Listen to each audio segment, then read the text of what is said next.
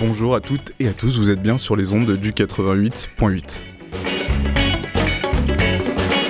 Vous nous écoutez peut-être dans votre voiture si vous avez encore de l'essence, ou peut-être avec votre téléphone et vos écouteurs si vous êtes en train de manifester aux quatre coins de la France. Chers auditoris, laissez-vous emporter dans cette heure de direct et partez à la découverte de celles et ceux qui font l'actualité culturelle et pas que de la cité phocéenne. Vous l'aurez compris, c'est le moment de suivre la grenouille qui bondit de mar en mar et de mettre le nez dehors. Mais surtout, n'oubliez pas que vous pouvez écouter et réécouter tous les épisodes de cette magnifique émission sur vos plateformes de streaming favorites. Et si vous, ne pouvez pas écouter en direct aujourd'hui, n'oubliez pas la rediffusion ce vendredi à 18h. C'est Antoine au micro et je suis accompagné du plus beau de tous les techniciens. Derrière la console, c'est Papy, ou Alex pour les intimes. Merci, Papy. Encore un très beau programme pour ce nez d'or, un peu spécial puisque quelque peu en différé. Dans un premier temps, Juliette et Camille de la Grenouille recevront Bertie Lefebvre de l'association Women for Sea, un moment pour prendre le large. Nous reviendrons ensuite à Quai pour écouter une interview réalisée il y a quelques jours avec Andy Brûle et Julien Villatte, respectivement chargés des actions artistiques et programmateurs du festival Babel Mino, un moment pour comprendre et apprécier la place des plus petits dans le monde de la création artistique. Et enfin, toujours en différé, nous recevrons Greta Sandon, danseuse et directrice de la compagnie Mutans, qui nous en dira un peu plus sur son projet Vimimi et Non Guardiami, une création où non-voyants et danseurs se rencontrent pour faire exister tous leurs sens. Mais avant tout cela, vous le savez, il est important de s'échauffer afin de ne pas risquer la foulure. Et pour ça, on va s'écouter Les Boueurs de Pigalle, un hommage tout d'abord à François Lazaro qui nous a quittés récemment, et aussi à la situation actuelle de nos rues. Il était mieux que. que Zorro que Goldobrak que Terminator 3 que Robin des Glois que Bérégovois que Charles Pasqua, que Giscard d'Estois, que Ouah, que le voilà.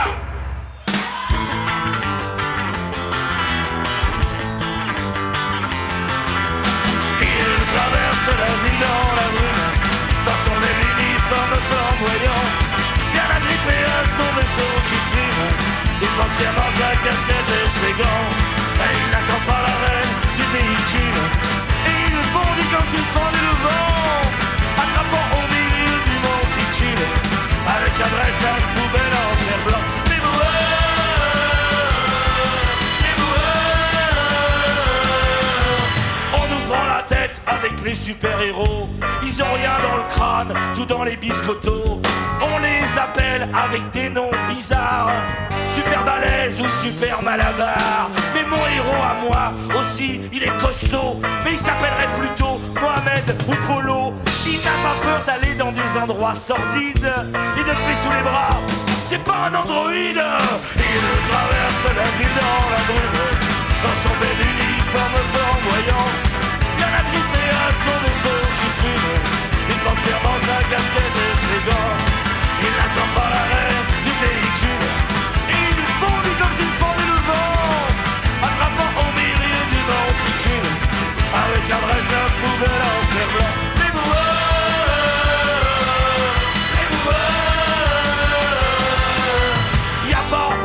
j'aime pas vider les ordures. Ça sent le caca, le vomi, la pourriture. Pourtant il faut que je m'entraîne vraiment. Comme ça quand je deviendrai plus grand, je serai chevalier des temps futurs. Au milieu des déchets, de la moisissure. Accroché à mon grand camion vert, je lancerai un défi à tout l'univers.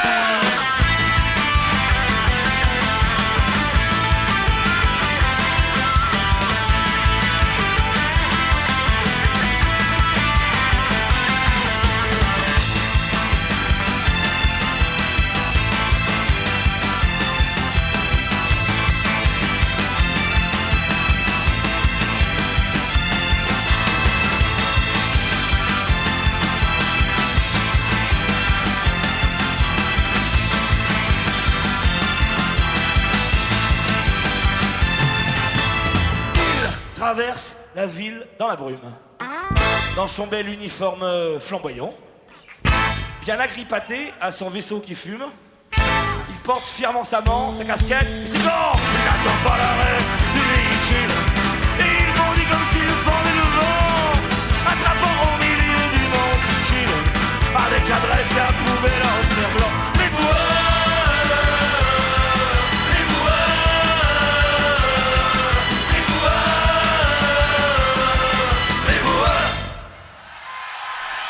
Les boueurs avec euh, une tonne d'applaudissements à la fin donc pour euh, François Lazzaro qui nous a quitté récemment. Donc vous l'aurez compris, c'était un live. Je ne suis plus tout seul dans le studio. Camille et Juliette de la Grenouille euh, m'ont rejoint et elles sont accompagnées de Bertie Lefray- Lefebvre. Pardon. Bonjour à toutes les trois. Salut Antoine. Bonjour. Bonjour, merci Antoine et merci à Papy derrière la vitre. Bonjour tout le monde, c'est Camille et Juliette. Aujourd'hui, pour le nez dehors, on est dans le studio avec Bertille Lefebvre, qui est la coordinatrice de Women for Sea. Bonjour Bertille. Bonjour. Women for Sea est une association portée par des femmes engagées pour la préservation des milieux marins. Vos actions portent essentiellement sur la sensibilisation aux activités anthropiques sur la mer, mais elles cherchent surtout à encourager et promouvoir les femmes à porter des initiatives innovantes en faveur de la protection de la mer. On vous invité aujourd'hui pour parler du projet L'Odyssée des possibles, une expédition à la voile, pluridisciplinaire et exclusivement féminine, qui prend la forme d'un think tank. Un think tank, c'est un groupe de réflexion d'experts, un laboratoire d'idées. Ici, pour réfléchir à des solutions durables pour la préservation des littoraux et du milieu marin en Méditerranée. Je laisse la parole à Camille. Oui, cet équipage partira euh, du port de hier, du 29 avril au 26 mai, naviguera entre la métropole et la Corse et fera plusieurs escales. Est-ce que vous pouvez tout d'abord nous expliquer euh, cette, expédition, enfin comment elle va se dérouler sur la mer et quelles sont les différentes étapes sur votre parcours? Oui, bien sûr. Euh, alors du coup, l'objectif de cette expédition, l'objectif général, c'est de porter plus haut la voix des femmes.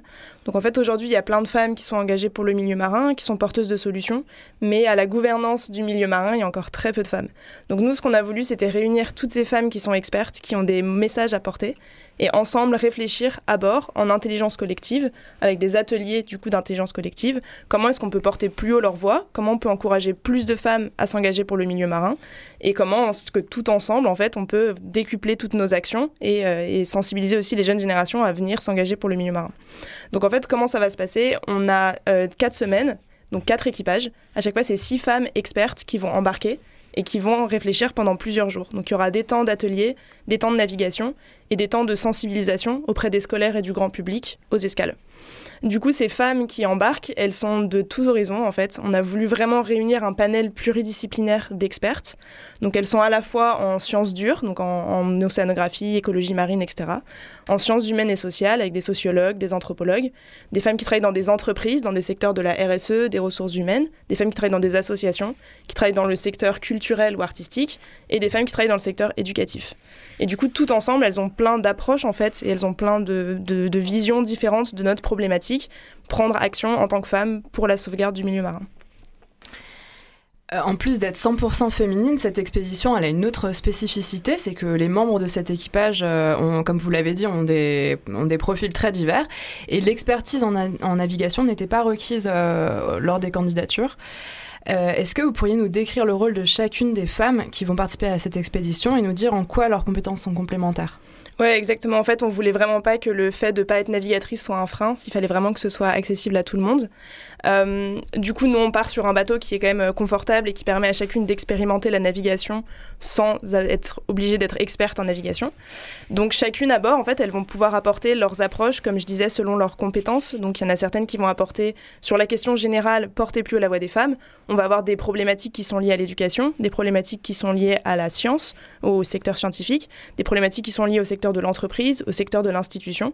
Et du coup, comme elles ont chacune des expertises dans ces thématiques-là, ben ensemble, on va pouvoir créer cette intelligence en, en synergie, en fait, qui va permettre d'aboutir à des solutions qui sont complexes et qui vont ensuite aboutir à des feuilles de route de mise en place de ces solutions. Parce que c'est vraiment ça le but, en fait. C'est pas juste de réfléchir, mais c'est de créer des solutions et de réfléchir à comment est-ce qu'on les met en place concrètement. Donc ces solutions, à chaque semaine, en fait, on va publier du coup une tribune sous forme de feuilles de route. Et ces solutions et ces feuilles de route, elles seront portées ensuite au Parlement européen, à Bruxelles, où du coup on va parta- partager cette voix des femmes, en fait, et ces solutions qu'on propose aux politiques à mettre en place pour avoir plus de femmes qui gèrent la mer.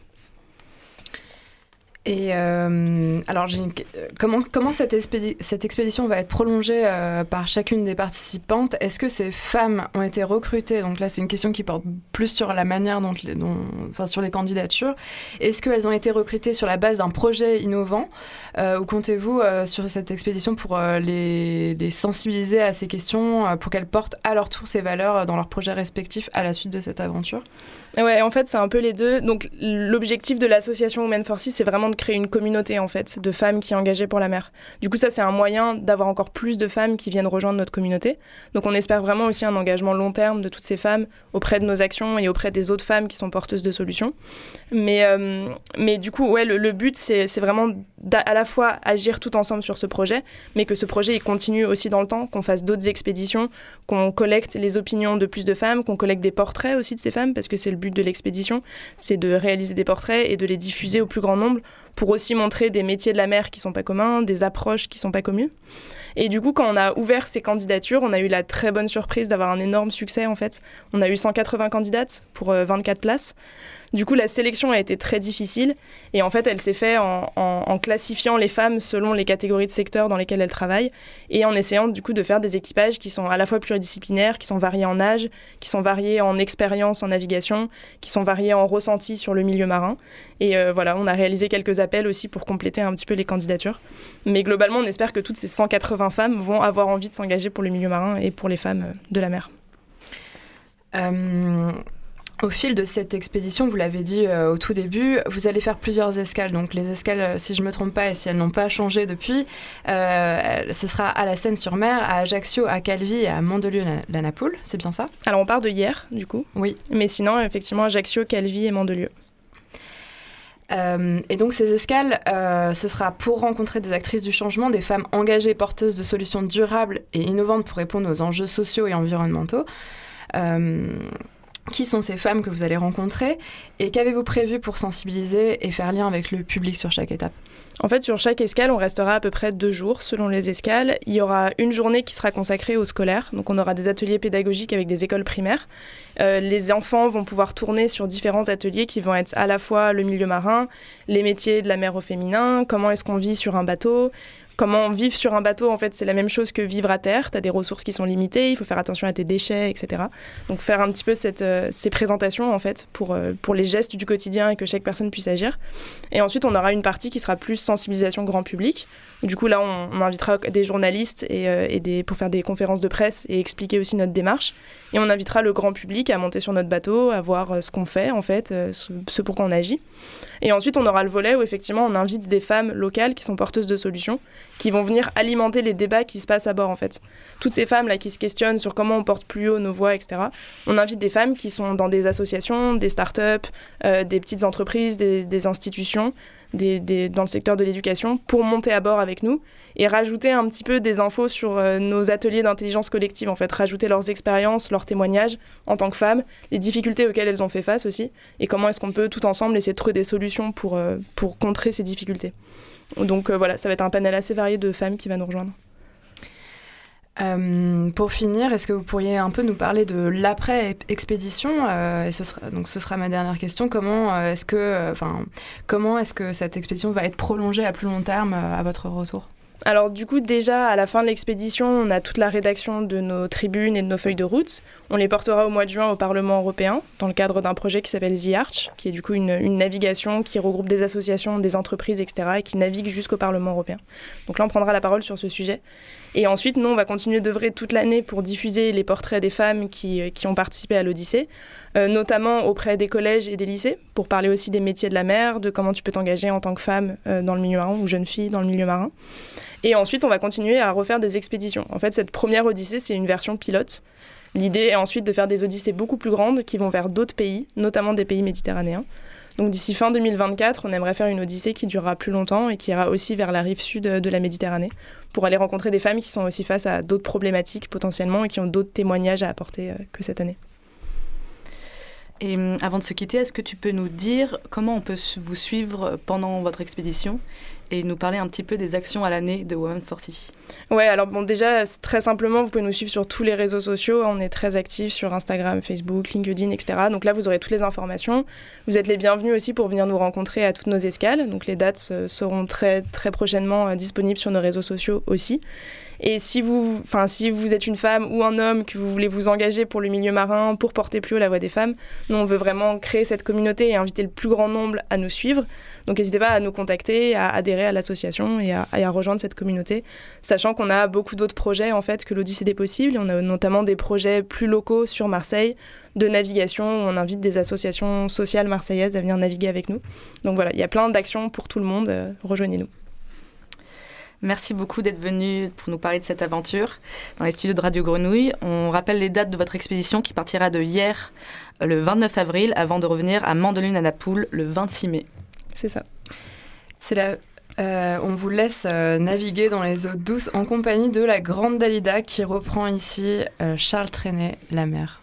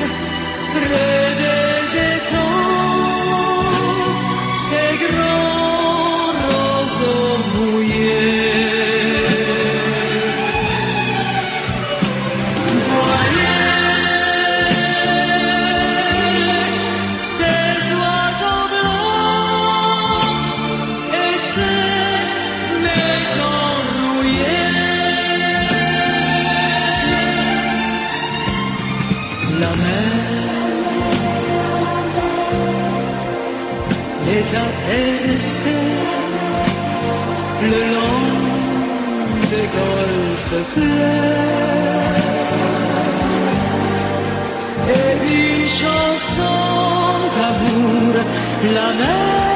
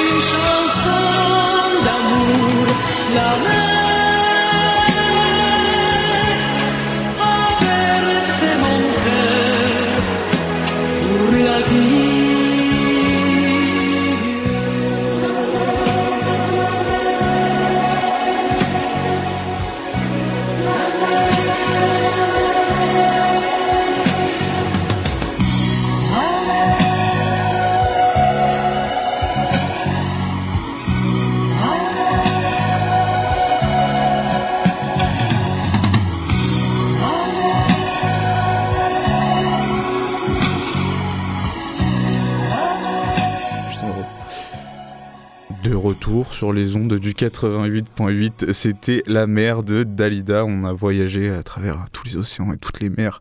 Je suis à nouveau tout seul dans le studio de la grenouille, mais c'est pas grave. Je vous propose de faire un petit bond dans le temps et repartir quelques jours en arrière pour écouter une interview d'Andy et Julien de Babel Mino.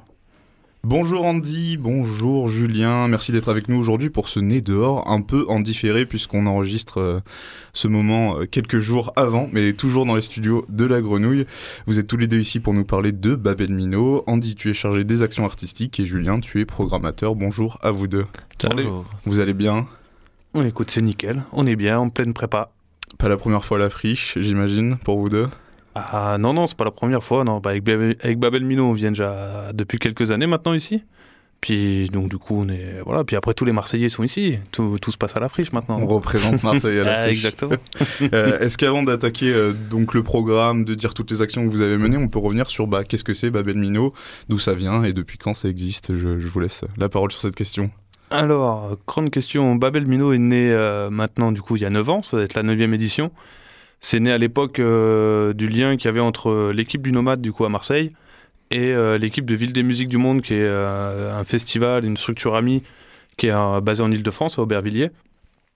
Et du coup, il y a 9 ans, on a eu l'idée de, créer un événement afin de structurer le secteur musical et jeune public tout en proposant des spectacles euh, pour les familles, les écoles et aussi euh, les, pro- les professionnels.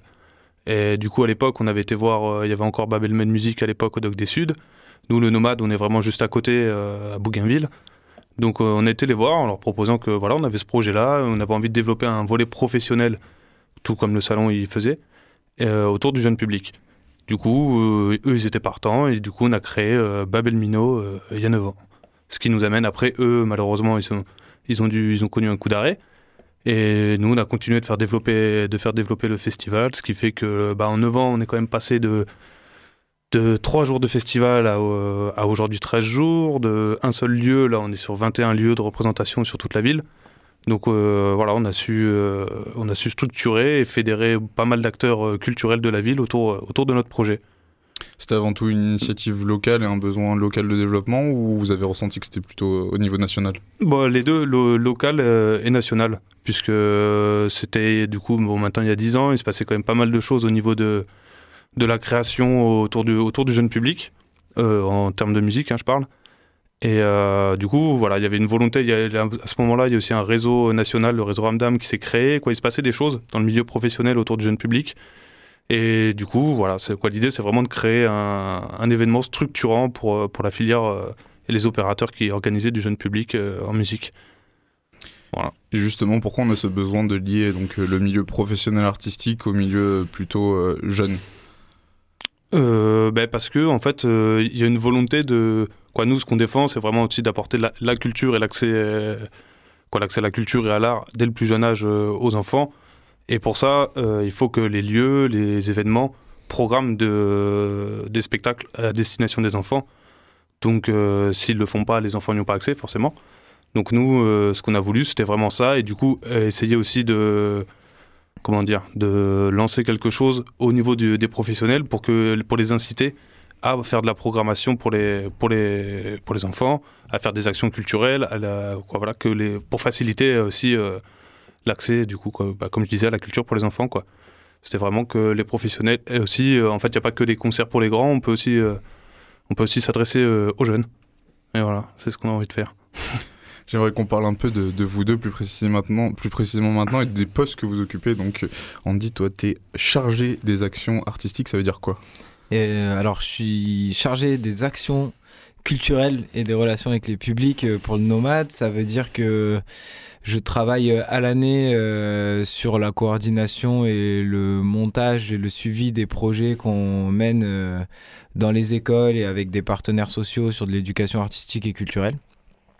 Et, euh, et après, sur le temps à la fois plus précis du festival Babel Mino, mais aussi à l'année, parce que c'est euh, travailler en réseau avec les différents acteurs et partenaires, euh, ça va être travailler sur de la relation avec les publics, donc nouer des relations, proposer des spectacles, proposer des actions, travailler autour des médiations pour que les personnes qui viennent assister au spectacle aient aussi tous les éléments un peu clés en main pour pouvoir euh, en avoir plusieurs lectures et accompagner les enfants avant, pendant et après. Donc voilà, mon métier, c'est de s'occuper de, de, tout ce volet-là. Et justement, est-ce qu'il y a des actions qui sont euh, à la base euh, menées par les enfants? Par, les, par, le, par, le, jeune public, pardon Alors, c'est-à-dire? Est-ce que tu as des spectacles qui sont à l'initiative du public jeune, qui sont menés par le public jeune en coopération avec d'autres productions? Alors, euh, si je cerne bien l'idée, on met dans, en avant les enfants, du coup, dans, dans les actions culturelles. Euh, l'idée, c'est de, cheminer pendant plusieurs mois. Donc, il y a de l'apprentissage de chansons, de la création de répertoires pour certains projets euh, et de la création de chansons aussi. Et euh, l'idée, c'est que toutes ces créations-là, dans le cadre des actions culturelles, soient encadrées par des artistes professionnels, qui est tout le, tout le volet transmission aussi euh, autour de, de, cette élaboration d'œuvres musicales, et qu'ensuite euh, les enfants, adolescents se retrouvent sur scène pour présenter ce qu'ils ce ce qu'ils ont créé. Et, et, donc dans ce côté-là, donc ils, vont être en représentation scénique sur différents projets. Peut-être qu'on y reviendra tout à l'heure. Mais euh, et puis, euh, et puis du coup, dans ce volet de, co-création avec, euh, avec les participants, chaque projet du coup implique les, que ce soit des enfants ou des, adolescents dans la création. On, les, on leur, nous, on les accompagne, on leur propose des outils, on leur propose des espaces pour créer. Il y a des endroits où ils vont suivre le projet, des endroits où ils vont avoir un espace pour créer. Et donc dans, ce, dans cet espace-là, on va faire de la co-construction avec eux pour qu'ils puissent créer et participer à l'élaboration de, cette, euh, de spectacles ou d'œuvres musicales. Et comment ça se passe? D'où ils viennent ces jeunes? Alors on a, ben en fait on a trois projets euh, à l'année en termes d'éducation artistique et culturelle. On a la Cité des Minots, qui, euh, qui implique entre 500 et 900 élèves de primaire des écoles de Marseille. Donc on est sur six arrondissements, le premier, le deuxième, troisième, euh, et puis 13, 14, 15. Donc là, euh, ça va impliquer entre 10 et 20 écoles chaque année. donc ça fait entre 30 et 50 classes chaque année sur, sur ce projet-là.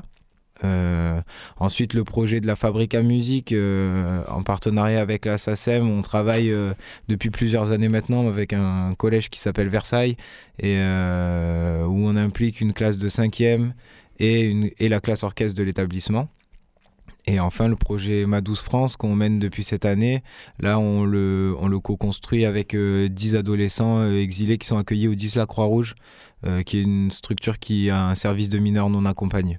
Donc voilà, ils viennent un petit peu de, de tous ces canaux-là. Et les tranches d'âge, du coup, on part de, de, de où à où à peu près? Eh ben, sur la Cité des Minots, on va être entre le CE1 et le CM2. Euh, sur euh, Versailles, c'est du 5e, 4e.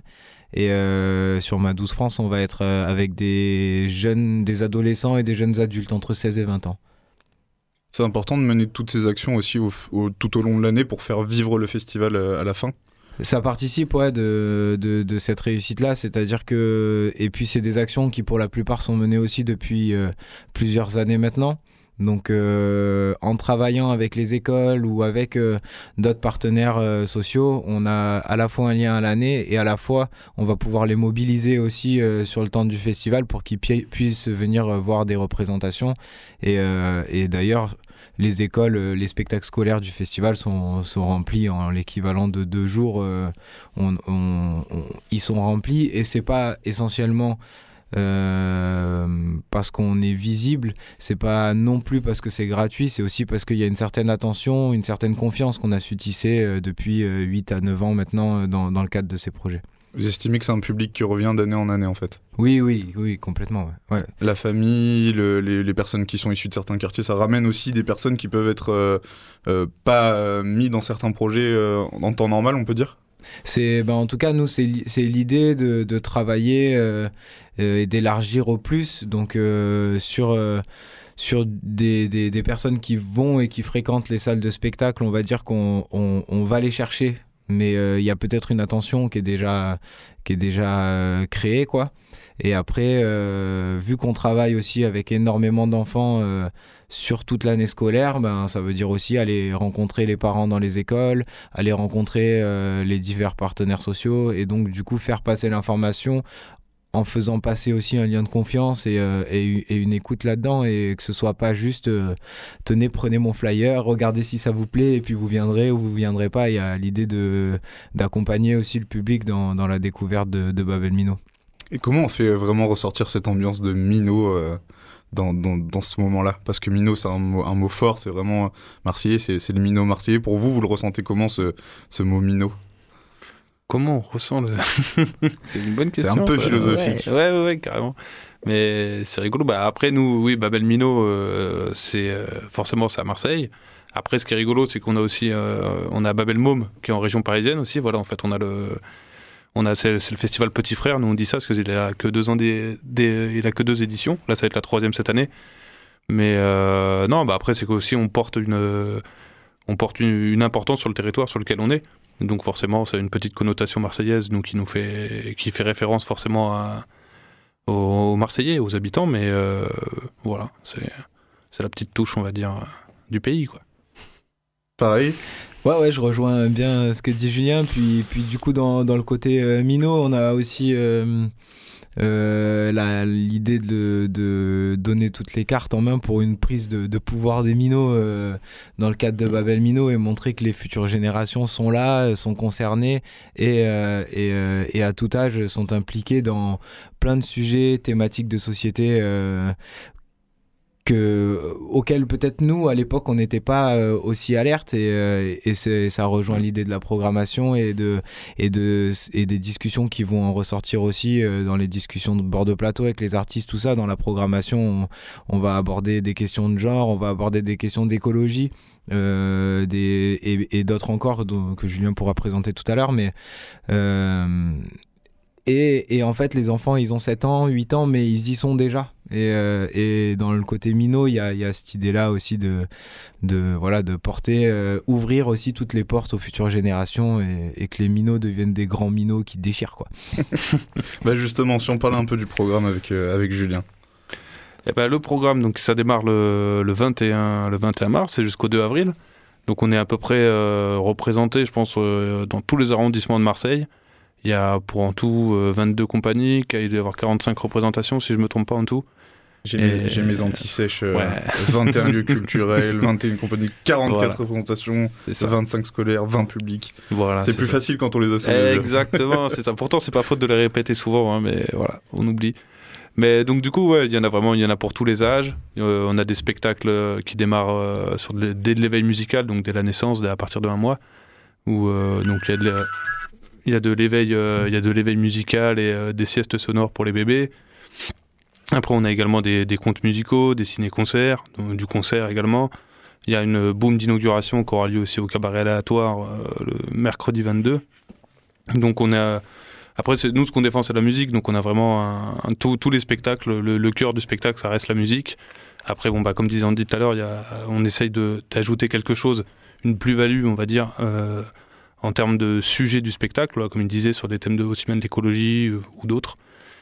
Et euh, donc ça, c'est ce qu'on essaye de trouver quand on fait la programmation, et ce qui fait que ça nous donne une, une, belle palette euh, à offrir aux minots, justement, où, ok, ils peuvent venir s'amuser, voilà, il y a la boum, il y a les concerts et tout, mais on essaye de, de faire passer aussi également des messages et de leur donner des billes pour, voilà, des moyens d'ouverture sur le monde, d'émancipation, c'est vraiment ce qu'on c'est l'une des ambitions aussi du festival, c'est pour ça qu'on est là, quoi. C'est pour euh, vraiment euh, apporter quelque chose aux enfants et pas que on n'est pas là, on essaie de les faire venir et pas pour faire juste de la consommation culturelle, quoi, qu'ils repartent avec euh, avec quelque chose et pas juste bon bah, on a vu quelqu'un faire de la guitare et on est content, mais qui ait un message et que aimer tout ça du coup à travers quand même la musique la musique, c'est ce qui fait la passerelle, quoi. C'est aussi le, un peu le job des pros d'arriver à vulgariser pour que les enfants puissent être éduqué face à ça Pardon, euh, excuse-moi, tu peux.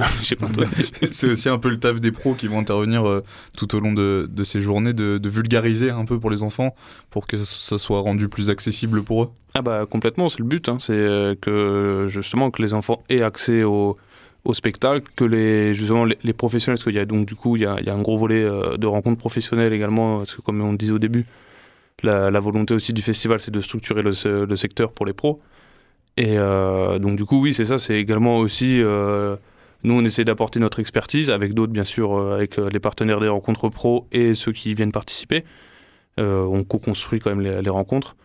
Et pour que justement, voilà, on donne des billes aux enfants pour leur vie, mais on essaie de. Il y a aussi un volet où on donne des billes aussi aux professionnels pour que eux, ils puissent après aussi, ils viennent aux rencontres et quand ils retournent après dans leur structure, dans leur lieu, ils disent bah super, moi j'ai appris ça là-bas, comment justement comment faire de la médiation euh, auprès des enfants, comment aller voir les, les centres sociaux, comment les démarcher, comment travailler avec eux.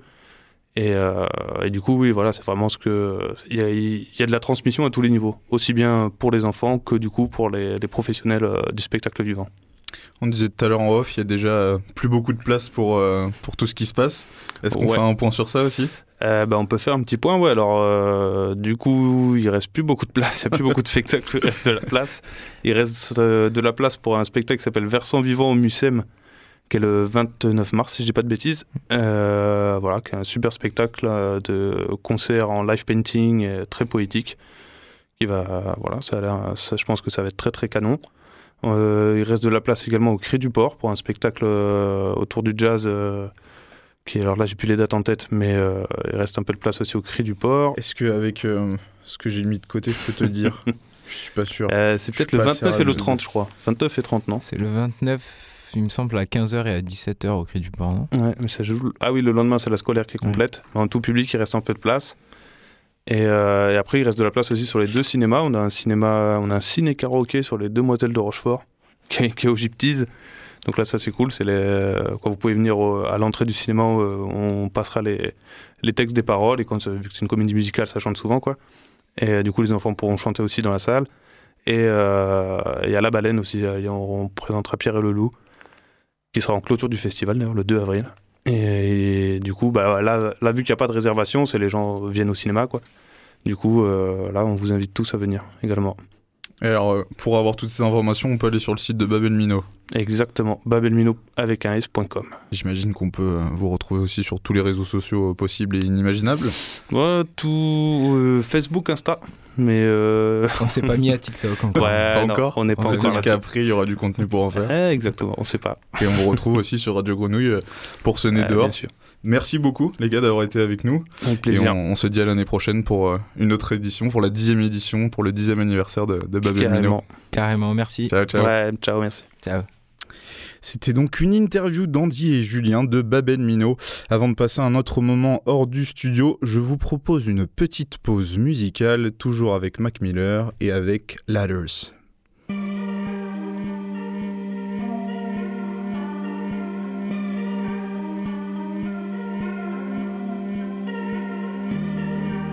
We gotta find a way.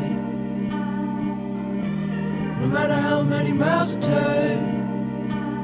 It feels so good right now, but it all come falling down. When the night meet the light, turn the day.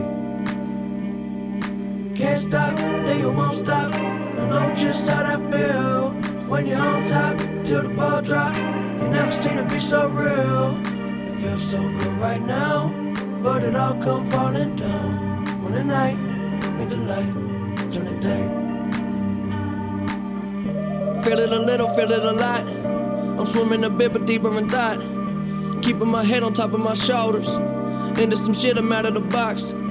This the level I'm on, need it all right now and forever is gone. Baby, the weather is strong, whether it's hot or cold. We're coming knocking on your door. Well, I'ma, I'ma maintain, I'm staying so high. Put the ladder all the way up till we touching the sky.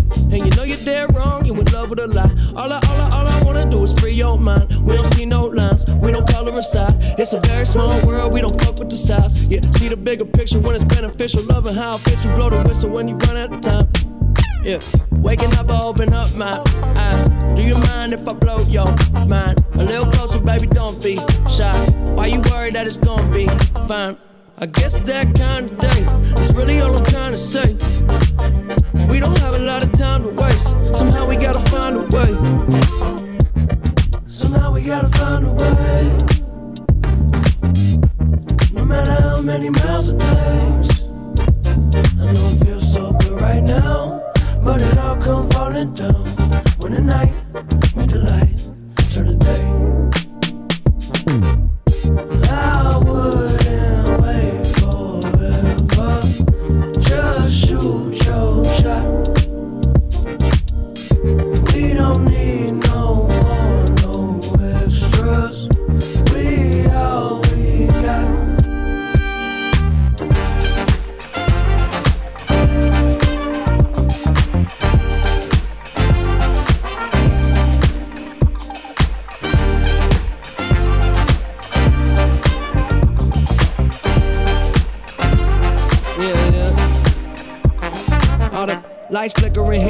Switches. I'm living this life different and missing the flight bullshitting. I had a plan to change, you can't stand the rain. Little delay, but I came and you cool with it. I don't trip, flip, or lose my grip. And I don't know it all, but I do know this. Before you know me, better know self. I've been in this shit so long that it don't smell. I turn a hotel to a castle. Living like a king for a grand. I don't do nothing that's a hassle. Besides, even that castle made of sand. Just might slip into the sea. Fuck it all if it all ain't me. Maybe we inside the maze. Somehow we gotta find a way. Okay. Somehow we gotta find a way. No matter how many miles it takes. I know it feels so good right now. But it all come falling down. When the night meet the light, turn the day. I wouldn't wait. 这树抽象。We don't need no.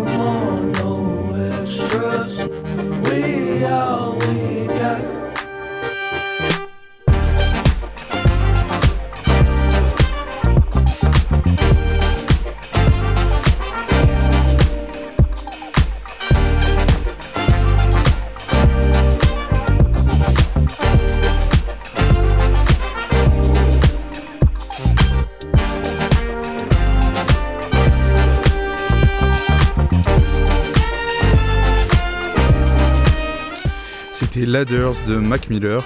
Après un bond en arrière dans le studio de la grenouille, on vous propose un autre bond dans le temps, mais cette fois-ci dans son studio de création sonore, Euphonia, un moment avec Greta Sandon. Bonjour Greta Sandon, merci d'être aujourd'hui avec nous encore une fois pour ce nez dehors quelque peu en différé. Euh, Greta, vous êtes danseuse et directrice de la compagnie Mutants. Vous venez aujourd'hui pour nous parler d'un atelier et résidence que vous avez mis en place au pôle 164 à Marseille. Alors je vais le prononcer, je vais essayer de le prononcer correctement. Vivimi et non guardiami. C'est bon? Presque parfait. Ouais. Presque parfait. Alors je veux bien. Bonjour. Merci beaucoup d'être avec nous aujourd'hui. Merci à vous. Alors, est-ce que avant de, de parler de ce magnifique projet, on peut avoir un petit tour euh, de votre, de votre carrière, de ta carrière? Ok, euh, bah, moi je m'appelle Greta, je suis danseuse. Euh, j'ai j'ai fait une formation de danse à Milan dans une académie de danse contemporaine. Et euh, puis je suis directement partie à l'étranger. J'ai eu euh, une expérience en Finlande pour deux ans euh, dans une compagnie de théâtre-danse. Et puis j'ai commencé à voyager un peu à droite et à gauche jusqu'à me retrouver à Marseille. À côté, parallèlement, j'ai fait des, des études de pilates et de naturopathie. Euh, et euh, depuis des années, je suis freelance euh, dans le milieu de la danse et du coup aussi des, des disciplines un peu du bien-être euh, comme les pilates. J'ai eu une formation aussi en ostéopilate.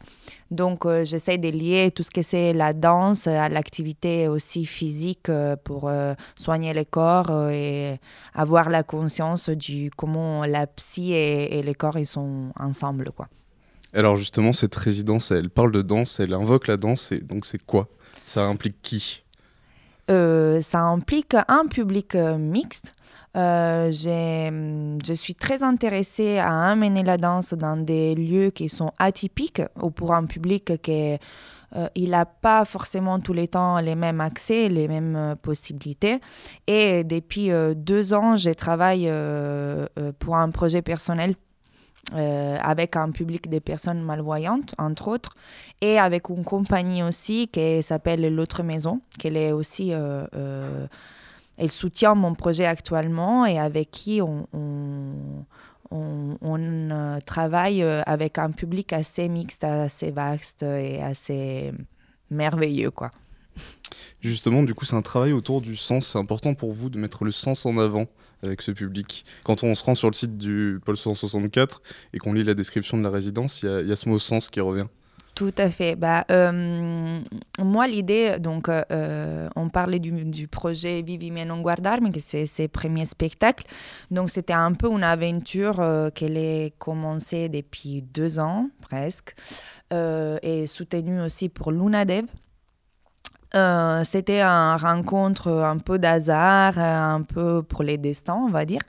Et euh, oui, tout à fait. Ma recherche s'est basée sur la danse, mais euh, à travers les sens. pas que pour un, côté des, bah, des parler ou d'être face à un, public des personnes malvoyantes, mais surtout parce que je pense que les sens sont la, la base du mouvement à travers les sens, on peut bouger dans une façon différente chaque fois. Et notamment pour les danseurs, euh, les thèmes du regard, les thèmes de la vue, elle est fondamentale dans toute leur euh, bah, carrière, éducation, routine, expérience. Et je me suis posé des questions euh, sur comment ça peut être la danse sans avoir cette premier sens dont on est vraiment habitué. Donc un peu enlever les bases pour se déstabiliser et trouver autre chose. Et c'est quoi qui vient compenser du coup cette, euh, cette perte de vue ou cette non-vue? C'est les toucher, c'est l'odeur aussi, apprendre à, euh, à, reconnaître les parfums des autres. Et euh, c'est comment aussi savoir écouter un peu les, les mouvements des autres. Chacun il produit de l'air, l'air il bouge. Et à travers ça on peut aussi capter où on se retrouve, où ils sont les autres aussi. Et donc j'imagine c'est un public qui a rarement dansé ou peu dansé avant. Comment on, les entraîne? Comment c'est quoi leur premier pas à ces personnes-là? Ah, c'était des expériments, c'était un peu des, des, jeux entre nous, euh, basés vraiment sur, euh, à la base des, des parcours euh, sensoriels, après aussi des improvisations où on s'attachait beaucoup à l'imaginaire, sans jugement, sans sans attente spécifique, c'était vraiment explorer, explorer les mouvements, explorer l'espace, explorer aussi la musique. Et, euh, et puis, euh, c'était, c'est un groupe euh, qui a toujours eu une extrême générosité et qu'il euh, est directement et euh, assez rapidement entré en confiance. Et ça, ça a permis qu'il n'y a pas forcément des rôles. Euh, dans les cas, par exemple, des danseurs, les danseurs, ils se sont mis en jeu et ils ont fait tout pour être disponibles à beaucoup apprendre. Et les personnes aussi ben, malvoyantes, pareil. Donc, en fait, c'était pas forcément la notion technique des danses qu'ils mettaient en limite, mais c'était quelque chose qu'ils pouvaient donner de la sécurité aux autres. Et par contre, aussi les danseurs euh, professionnels, on va dire, ils se sont laissés transporter euh, par la découverte des sens. Quoi. Justement, on parle de ces danseurs. Qui sont-ils? Alors, il y en a trois, mais pour moi, ils sont tous. Hein, du coup, alors, il y en a, on est huit dans la compagnie et un musicien. Donc, il y a Suzanne Dobel, Breno Angelo et Elisabetta Guttuso. Il y a Elodie et, il a dit, je me rappelle plus les noms des familles, mais c'est pas grave, Sherifa et Karim, euh, et euh, Marie-Françoise Baccaro, que c'est notre petite star. Euh, et c'est une, c'est voilà, je, je dis rien, je révèle rien, mais c'est une grande surprise. Et tous, tous les tous les performeurs, ils sont vraiment avec leur personnalité sur scène et, ils, sont, ils sont magnifiques. Voilà. Pourquoi on choisit de travailler avec un public euh, de malvoyants? D'où ça vient euh, Est-ce que c'était vraiment quelque chose pour toi que tu voulais faire depuis longtemps? Ça vient d'un souvenir d'enfance. Ça vient du fait aussi d'un côté de ma personnalité qu'il a toujours senti dans la danse un auto-jugement très fort duquel euh, je ne pouvais pas me libérer.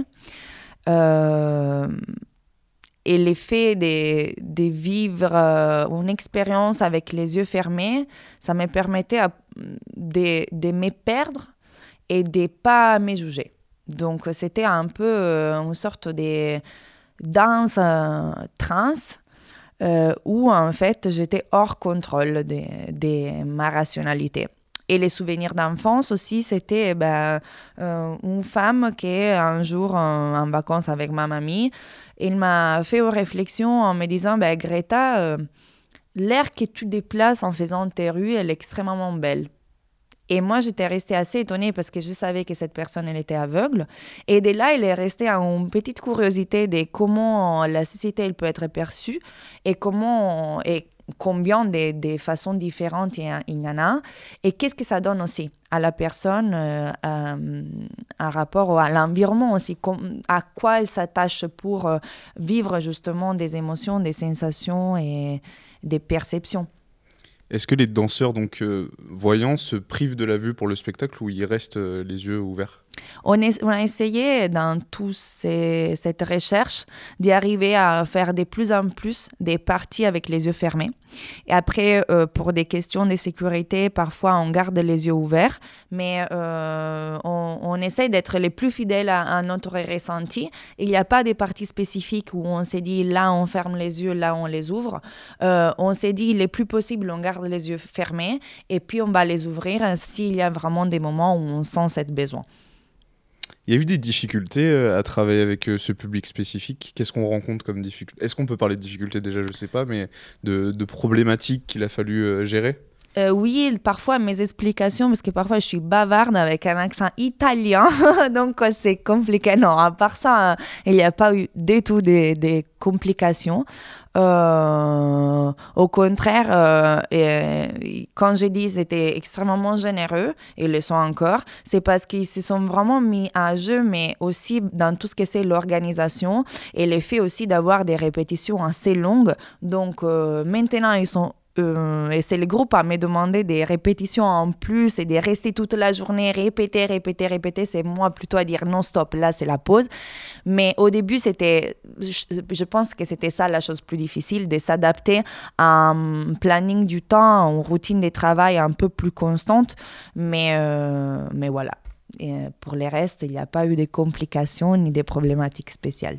Et c'est quoi les retours que les participants, donc malvoyants ou non-voyants, vous ont fait après ces premières séances et euh, cette première représentation que vous avez déjà fait de, retrouver une, euh, une liberté euh, corporelle, mais aussi d'émotions, de, de, pas se retenir, de s'amuser et de de se sentir aussi en sécurité. Après, je pense qu'on devrait faire une interview des groupes et plutôt leur faire parler plutôt que moi.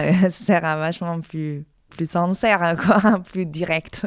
Euh, moi, ma dernière question, c'est euh, est-ce qu'il va y avoir d'autres représentations publiques de ce spectacle? Alors, euh, appel à tout le monde. oui, il y aura une représentation publique le 20 avril à 19h30 euh, à l'espace culturel de la Bousserine en occasion des journées particulières, euh, que c'est un festival amené par l'association et compagnie Artali et l'atelier des Mars, que tous les années ils font, plusieurs fois dans l'année aussi. Et euh, il invite des compagnies qui traitent aussi l'handicap, les polyhandicaps, compagnies de théâtre, de danse, etc. Donc euh, on sera avec eux cette année. Et puis euh, je croise les doigts que les projets ils peuvent continuer. On pourra avoir des autres dates dans des autres occasions, des festivals, même des petits extraits. Voilà. Et eh ben génial. Si on veut retrouver des informations, où est-ce qu'on peut se rendre? Alors, il y a une page Instagram euh, euh, compagnie Mutants. Euh, et sinon, vous demandez à Lunadev ou vous cherchez sur Internet quelque chose, il sort quand même.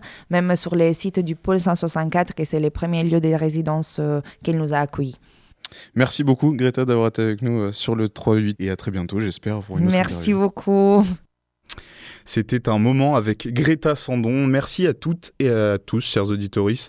Merci à Camille, Juliette et à tous les invités que nous avons pu recevoir pendant cette émission. On se quitte en musique avec un son qui nous vient tout droit de Jamaïque, de Stranger, de Lovejoyce.